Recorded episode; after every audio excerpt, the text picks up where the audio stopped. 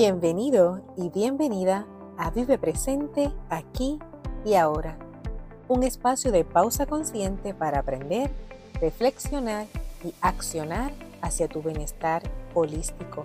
Soy la doctora Isamari Cruz, educadora y coach de vida, especialista en mindfulness, déficit de atención y artes expresivas. Estaré contigo cada dos semanas compartiendo reflexiones y ejercicios simples para mejorar nuestra calidad de vida. Recuerda, este podcast es uno con fines educativos.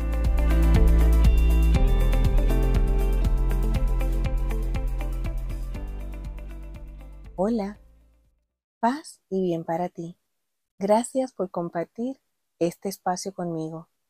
Hoy te quiero hablar de emociones en arroz y habichuelas desde la perspectiva de la neurociencia y las investigaciones en los últimos años. Te invito a escuchar y continuar abriendo tu mente a retar tus esquemas mentales y los esquemas que hemos adoptado o repetido durante nuestra vida. Te preguntarás, ¿por qué es importante hablar de la ciencia detrás de las emociones?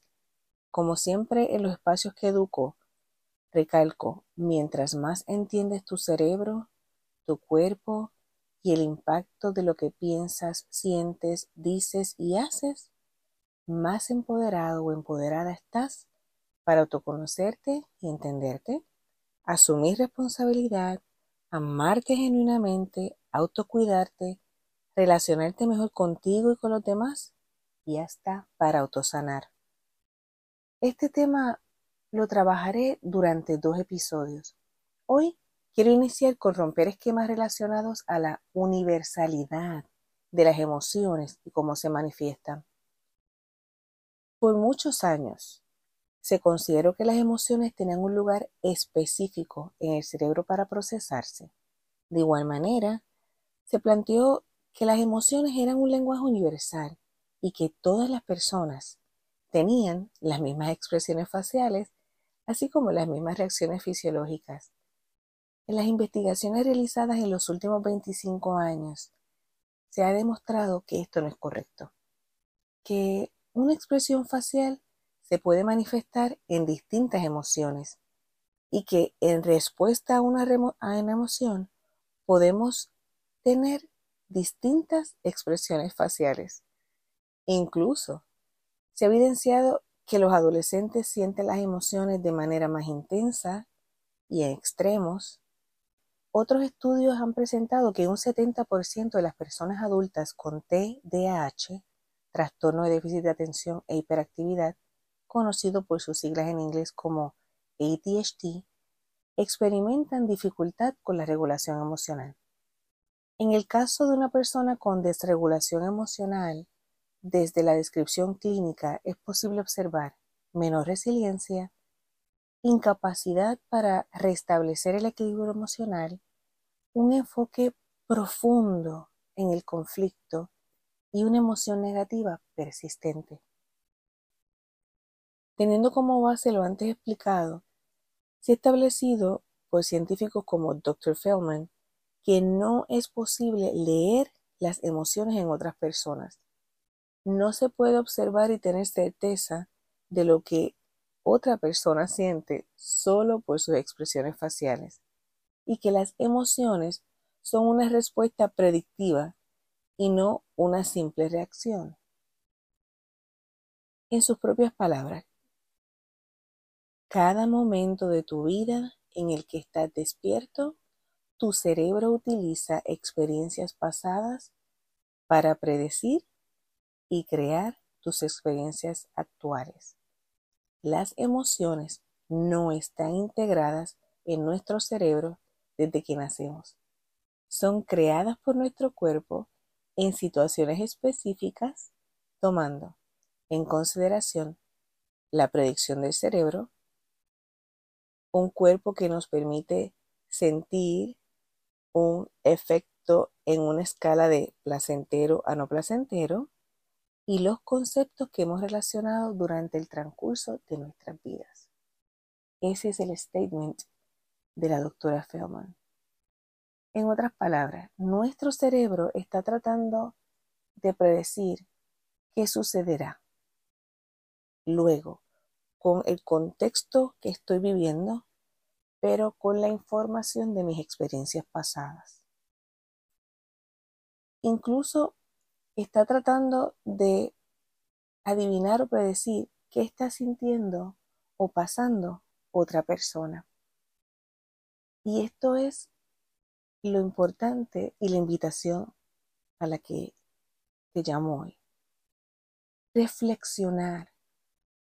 ¿Cuántas veces has emitido un juicio o has querido interpretar cómo se siente otra persona? Tu hijo, tu esposo, tu pareja, en el caso de esta comunidad que tiene educadores, tus estudiantes, cómo hemos querido interpretar lo que siente nuestro amigo, nuestra amiga, hermano, eh, cualquier persona a nuestro alrededor con la cual hemos tenido una conversación y hemos querido establecer, no, pero es que te ves así, no, pero es que te tienes que estar sintiendo de tal manera, pero es que tu cara dice otra cosa, ¿verdad? ¿Cómo hemos ido tratando de dar significado a eso? Y quizás con una muy buena intención, con el conocimiento que, hemos tenido por años, pero creando en ese proceso de relación interpersonal quizás una herida o lastimando a otra persona o haciendo sentir a otra persona incomprendida o, o míralo hacia ti. ¿Cuántas veces tú mismo, tú misma te has juzgado porque piensas que debiste reaccionar de cierta manera y lo hiciste de otra? O otra persona te está tratando de decir, es que te tienes que estar sintiendo de esta manera y tú no te sientes de esa manera porque no es correcto la universalidad según esta teoría de la construcción de la emoción. Y parte de tener este conocimiento, como te mencionaba al principio, es autoentendernos y también poder relacionarnos bien con los demás. Estoy tratando de lograr la empatía y ponerme en el lugar del otro desde mi experiencia, desde mi contexto, desde mi marco de referencia o estoy tratando de ponerme en el lugar de otro y verlo desde su mirada, desde su contexto, sin darle significado ni color, solamente presente, conteniendo el espacio para estar ahí, solamente presente, para escuchar, para acompañar, sin juzgar, Hoy te invito a esa reflexión, a que consideres que parte de lo que trae esta teoría nos dice que los factores culturales, los factores de crianza, las diferentes experiencias a las que nos exponemos van a ser parte de la predicción y la interpretación emocional que yo tenga. Por lo tanto, puede diferir significativamente de otros. Hoy te invito a que te des la oportunidad de reflexionar sobre esto, sobre la no universalidad del proceso emocional, la no universalidad de las expresiones faciales o las respuestas a eso que estamos sintiendo. A que eres único eres única y esas experiencias tuyas te dan un marco de referencia, te dan un contexto distinto a la otra persona. Reflexiona cómo esto puede cambiar la manera que te miras y cómo esto puede cambiar la manera en que te relacionas contigo y con los demás. Saca tiempo Recuerda que todo el tiempo que inviertas es para ti, para crecer, para autoconocerte, para ser tu mejor versión e incluso para autosanar. Gracias nuevamente por compartir este espacio conmigo. Hasta el próximo episodio. Te deseo paz y bien. Si encuentras beneficio y valor en este contenido, te invito a compartirlo. Además, seguir o suscribirte al podcast.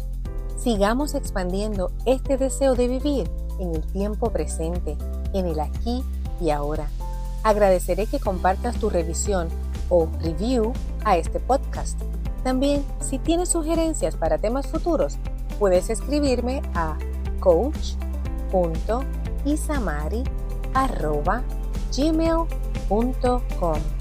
En las notas de este episodio y en la descripción del podcast puedes encontrar mis páginas profesionales y el correo electrónico.